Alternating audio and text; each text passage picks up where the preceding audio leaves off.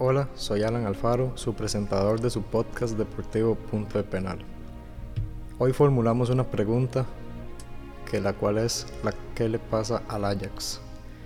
El equipo holandés fundado en 1900 donde juegan actualmente en el Johan Cruyff Arena, donde han pasado jugadores históricos como Johan Cruyff, Marco van Basten, leyenda del Milan, Frank Rijkaard, leyenda del Milan, Dennis Bergkamp, leyenda del Arsenal, Seedorf, Patrick Kluivert, Edgar Davis, los hermanos de Boer, Edwin van der Sar, Snyder, la dupla de los Spurs que son Jan Vertonghen y Toby Alderweireld, Eriksen, Luis Suárez y Zlatan Ibrahimovic.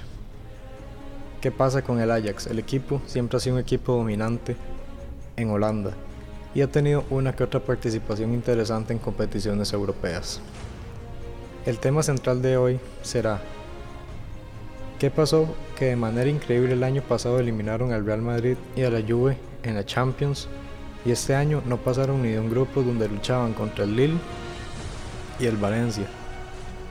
También contra el Chelsea, que era un equipo que podemos decir que son de babies. ¿A qué me refiero con eso? La mitad de su equipo eran jugadores de 20 años. Y quedaron tercero y fueron enviados a Europa League, donde cayeron contra un modesto Getafe de Jaime Mata, Jorge Molina, Marco Curella o Yené. Que no podemos quitarle el mérito al Getafe, eso es una verdad. Pero el Ajax es un equipo mucho más grande que este equipo. La pregunta es, ¿el Ajax dependía tanto de sus estrellas el año pasado? Vamos a hacer un pequeño análisis de la plantilla del Ajax el año pasado.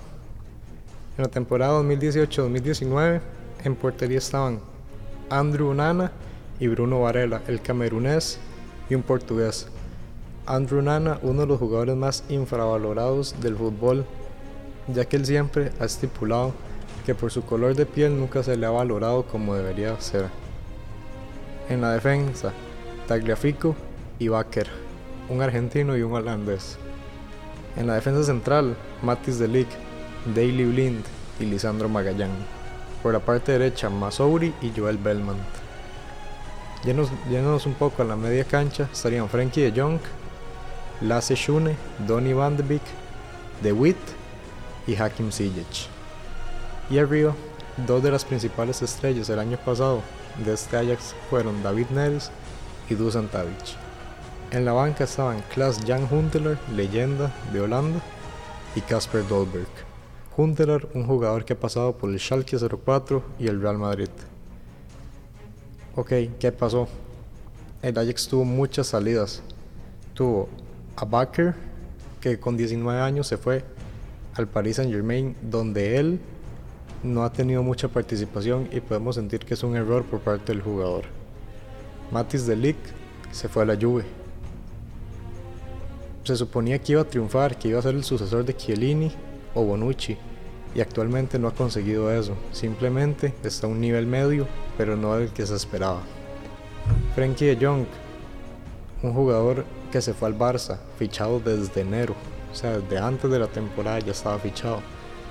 Y Frankie de Jong actualmente ha sido de la salida del Ajax el que más ha triunfado.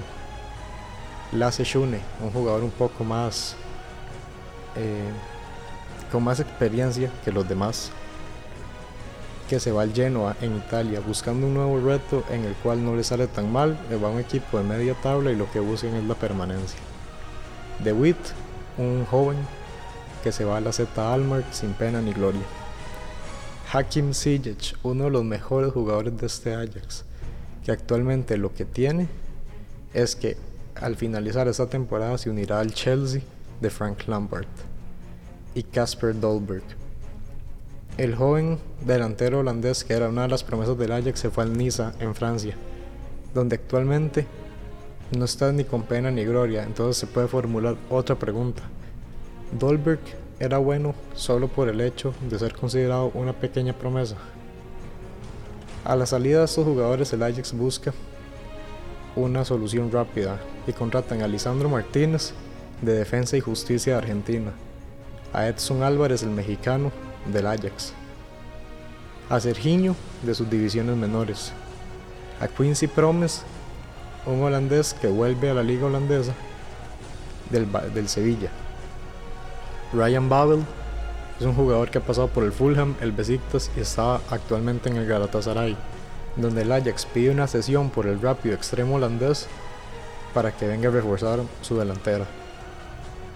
Y luego busquen cantera, jugadores propios de sus divisiones menores, como Danilo, Carol Eiting y Ryan Graver. Actualmente el entrenador que se ha manejado en todas estas salidas y entradas ha sido Eric Ten Hag. Entonces al ver eso podemos ver que el Ajax el año pasado presentaba jugadores igualmente jóvenes que tenían un gran nivel. Pero a su salida contrató como jugadores con una salida más rápida, como nada más por contratar y buscar cerrar esos espacios, que es algo que en el fútbol no se puede perdonar. El Ajax fue un equipo que eliminó y aplastó a un Real Madrid, que eliminó y aplastó a una Juventus y cayó en semifinales contra un Tottenham que le hizo una remontada histórica. Y actualmente este año no pudo pasarle a un Lille sin su principal figura que era Pepe, a un Valencia que es el más fuerte de ese grupo y un Chelsea que como dije anteriormente la mayoría de sus jugadores son unos bebés. Entonces, ¿qué podemos concluir? Que el Ajax sí dependía de sus principales figuras y al perderlos buscó sustituirlas por jugadores de cantera en su mayoría. Entonces el Ajax durante toda su vida ha sido un equipo de cuna de jugadores, que ha sacado jugadores como Johan Cruyff, que luego se fue al Barça y fue histórico.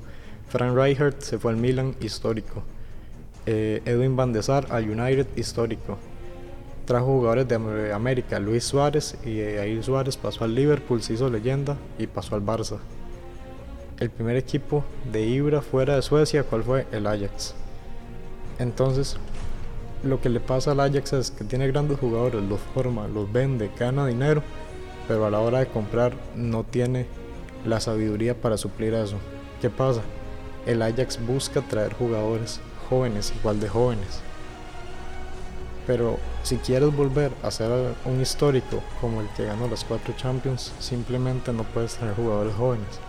Tienes que traer grandes jugadores aunque sean un poco más viejos, que te vayan a dar el nivel que te daban esos jóvenes. Y también jugar con jóvenes que se vayan formando para hacer lo que era el Ajax en ese entonces. Con esto finalizo el podcast. Igualmente siempre digo muy agradecido. Si lo comparten, si les gustó, muchas gracias. Espero que se los enseñen a nuevas personas. Igual siempre, como digo, alguna, alguna sugerencia o tema, en la página de Instagram punto guion bajo de penal y hacer dos menciones honoríficas el día de hoy. Una es a Bunker Studio, que es donde se va a estar grabando el podcast de hoy en adelante. Si igualmente lo pueden contactar conmigo.